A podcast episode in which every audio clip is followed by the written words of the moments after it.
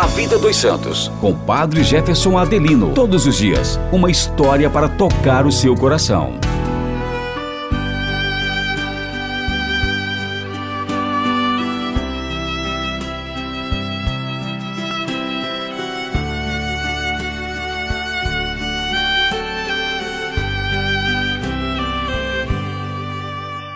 Olá, meus irmãos e irmãs, com alegria celebramos hoje Nossa Senhora da Imaculada Conceição. Esta verdade, reconhecida pela Igreja de Cristo, é muito antiga. Muitos padres e doutores da Igreja Oriental, ao exaltarem a grandeza de Maria, Mãe de Deus, usavam expressões como cheia de graça, lírio da inocência, mais pura do que os anjos. A Igreja Ocidental, que sempre muito amou a Santíssima Virgem, tinha uma certa dificuldade para a aceitação do mistério da Imaculada Conceição. Em 1304, o Papa Bento XI reuniu na Universidade de Paris uma assembleia dos doutores mais eminentes em teologia para determinar as questões de escola sobre a Imaculada Conceição da Virgem.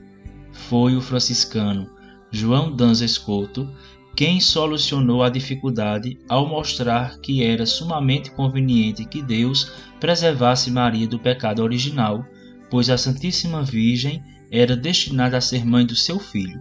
Isso é possível para a onipotência de Deus, portanto, o Senhor, de fato, a preservou, antecipando-lhe os frutos da redenção de Cristo. Rapidamente, a doutrina da Imaculada Conceição de Maria no seio de sua mãe Santana foi introduzido no calendário romano. A própria Virgem Maria apareceu em 1830 a Santa Catarina Labouré, pedindo que se cunhasse uma medalha com a oração: Ó Maria concebida sem pecado, rogai por nós que recorremos a vós. No dia 8 de dezembro de 1854, através da bula Inefabilis Deus do Papa Pio IX, a Igreja oficialmente reconheceu e declarou solenemente como dogma Maria isenta do pecado original. A própria Virgem Maria, na sua aparição em Lourdes em 1858, confirmou a definição dogmática e a fé do povo, dizendo para Santa Bernadette e para todos nós: Eu sou a Imaculada Conceição.